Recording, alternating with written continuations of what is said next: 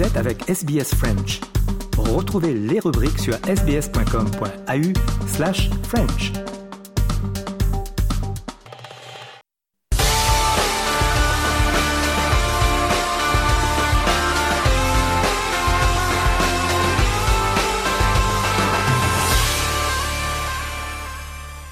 Le journal des sports de ce mardi et on commence avec le tennis avec euh, Grigor Dimitrov, euh, le Bulgare qui a remporté la finale de Brisbane contre euh, Holger Rune en deux manches, 7-6, 6-4.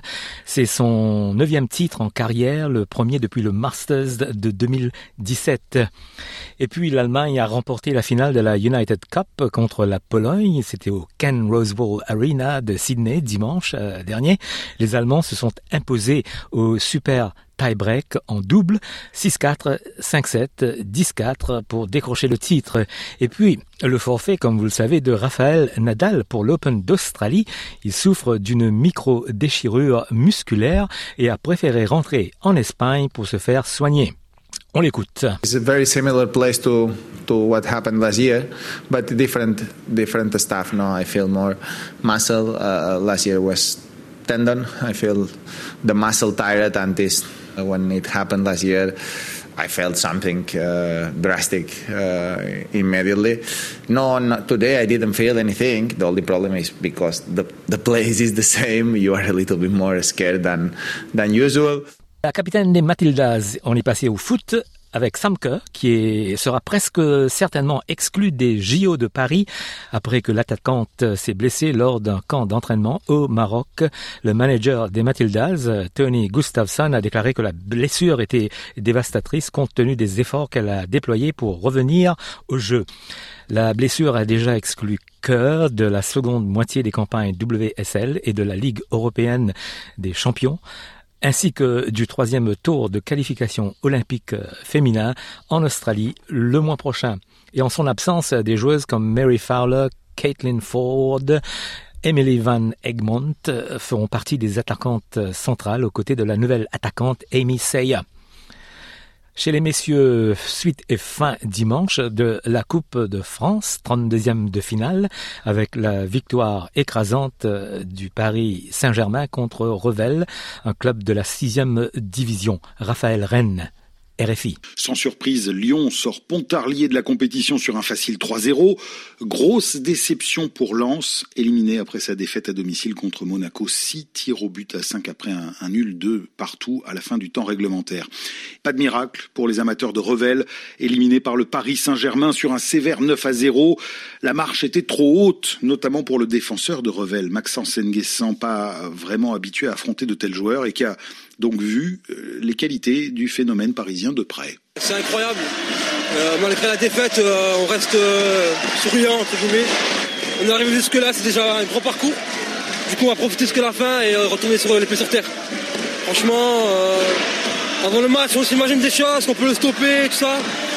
On voit sur le terrain que c'est vraiment très très rapide, énorme. On voit un peu la télé, on se dit putain merde, quand on est direct avec sur le terrain, et l'OM a gagné tout juste 1-0 euh, contre Thionville, comme nous l'explique euh, Victor Missistrano pour RFI. Les anonymes se mesurent aux stars de l'élite. C'est le cas par exemple des joueurs de Thionville, club de l'Est de la France. Cette équipe de 5e division a tenu tête à l'Olympique de Marseille, l'OM qui a fini par s'imposer 1-0 grâce à un but de Pierre-Emerick Aubameyang. Même si les Marseillais n'ont pas survolé le match, l'attaquant gabonais préfère se contenter de la qualification. Bien sûr, ça n'a pas été simple. Je pense que Thionville s'est bien battu. Voilà, c'était un bon match pour eux. Euh, avec tout ce public, forcément, on savait que il allait avoir des, complications. Mais bon, je pense qu'on euh, a su être sérieux, on a fait le travail et c'est ce qui compte le plus. Moi, personnellement, j'ai dit aux gars que si on veut la gagner, on va la gagner. Et il faut avoir cette mentalité-là, il faut avoir la, rage de vaincre et puis c'est tout. 2024 commence bien, on va dire. Pierre-Emerick Aubameyang chez nos confrères de France Télévisions. En Angleterre, la FA Cup, euh, troisième tour hier, marqué par la victoire de Manchester United contre Wigan, deux buts à zéro. Dimanche, Manchester City s'est imposé contre euh, Huddersfield, 5 buts à zéro. Et Liverpool a battu Arsenal 2 à 0. Victor Missistrano. RFI. C'est Liverpool qui s'est imposé à l'Emirates Stadium 2-0 face à des Gunners euh, brouillons dans le dernier geste et qui enchaînent une troisième défaite de rang toute compétition confondue. Les Reds ont fait la différence en fin de match grâce à un but contre son camp puis à une réalisation de l'ailier euh, colombien Luis Diaz. Le défenseur Trent Alexander Arnold se montre, se montre satisfait de cette victoire pleine de caractère. Écoutez son analyse. C'est une belle victoire. On avait beaucoup de joueurs absents contre Arsenal. Certains sont partis rejoindre leur sélection nationale, d'autres sont actuellement blessés. On savait qu'en venant ici, on allait souffrir, mais l'objectif était de se qualifier pour le prochain tour. On a puisé dans nos ressources pour gagner ce match. On a marqué deux buts à la fin, mais on s'est créé beaucoup d'occasions. On a changé des choses à la mi-temps car notre entame de match n'était pas bonne. En revenant sur la pelouse, on a été plus dangereux en changeant notre système de jeu.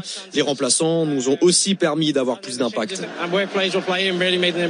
Autre qualifié, le tenant du trophée, Manchester City a écrasé 5-0 euh, Huddersfield Club de deuxième division. En Espagne, la Coupe du Roi, 16e de finale avec le FC Barcelone qui a battu Bar Bastro 3 buts à 2. Et on revient en Australie avec les Socceroos qui ont réalisé une performance convaincante lors de leur victoire amicale 2-0 contre Bahreïn quelques jours avant le début de leur campagne en Coupe d'Asie.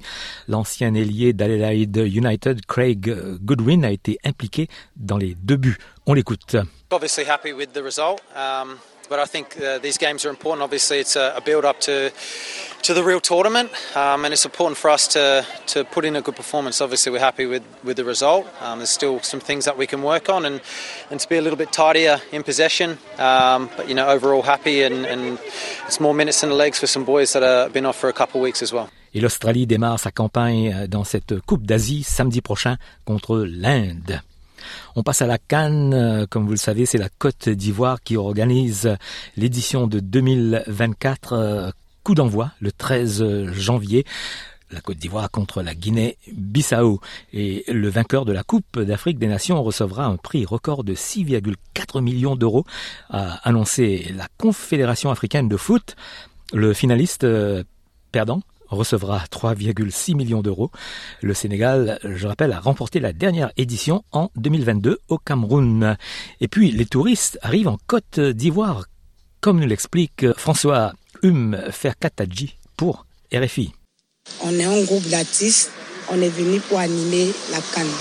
Bella la chicoteuse et Prince Omar, l'homme au bâton de Moïse, sont arrivés à Abidjan une semaine avant le coup d'envoi. C'est d'abord parce qu'on aime d'abord notre pays, qui est le continent, le Cameroun.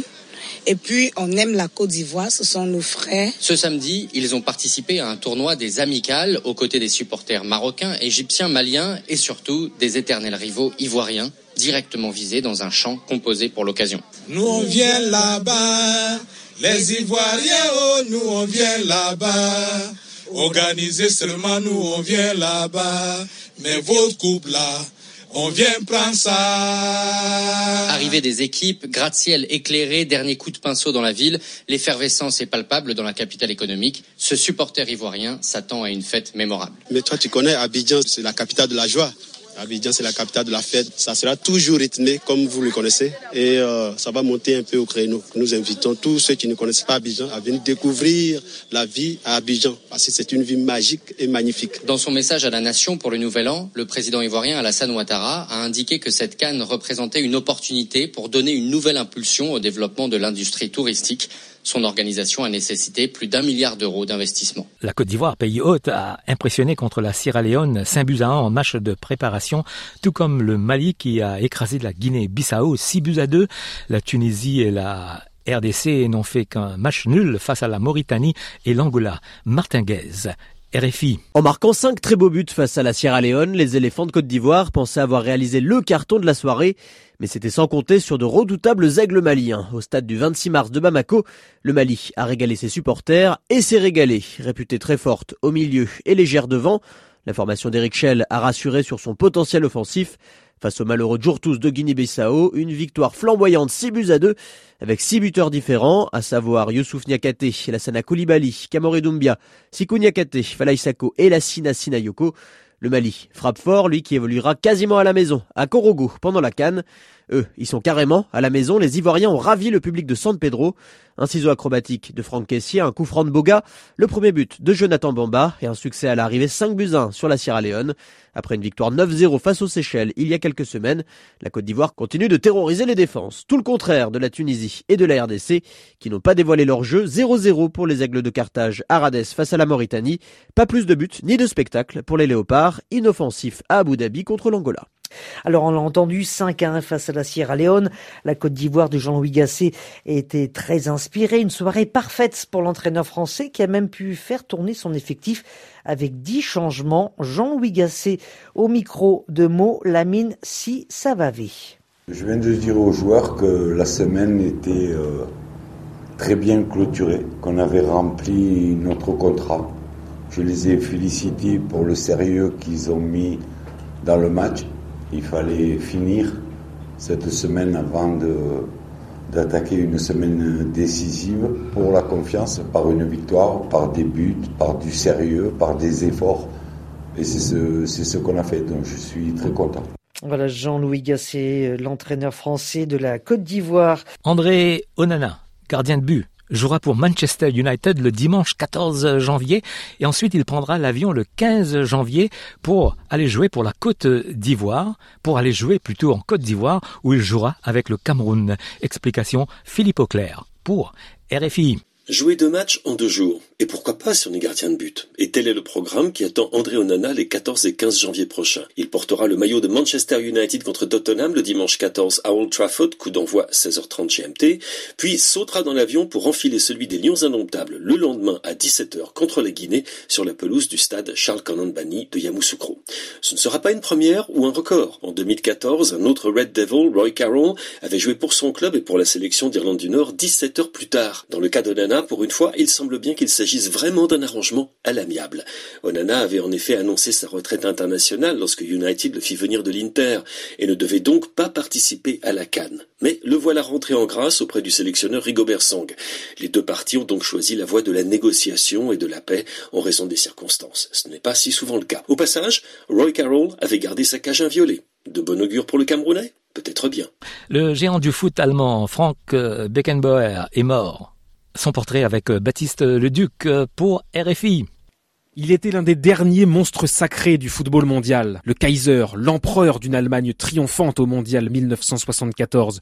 Un des meilleurs défenseurs de l'histoire, il était unique par son style. À rebours des cadenas italiens, il était un libéraux libéré, un véritable meneur de jeu, et surtout un leader au courage incontestable. Cette demi-finale de Coupe du Monde 1970 contre l'Italie que Franz Beckenbauer termine le bras en écharpe, refusant d'abandonner ses partenaires malgré sa clavicule cassée, restera une image inoubliable. Joueur légendaire, Ballon d'Or 1972 et 1976, Franz Beckenbauer eut aussi une carrière d'entraîneur courte mais pleine de succès. Il remporte une autre Coupe du Monde sur le banc des Allemands en 1990, Toujours lié au destin de son club de cœur, le Bayern Munich, comme joueur, entraîneur puis dirigeant, Beckenbauer y a tout remporté, bâtissant une légende à l'abri de l'échec. Il finira par le connaître finalement en France, à l'OM, sous les ordres de Bernard Tapie. Un passage éclair sur le banc des Phocéens, une recette qui ne prend pas, un regret, le seul de sa carrière de son propre aveu. Qu'importe, Franz Beckenbauer rejoint Cruyff, Pelé et Maradona au Panthéon. Le Brésilien Mario Zagallo, ancien joueur, puis entraîneur de la Seleção, est également décédé. Le professeur, comme on le surnommait, a joué un rôle clé dans quatre des cinq titres mondiaux remportés par le Brésil. Et voilà pour le, le journal des sports de ce mardi.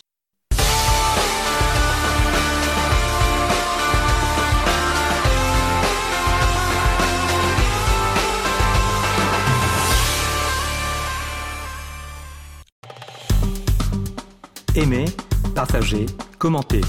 Suivez-nous sur facebook.com slash sbsfrench.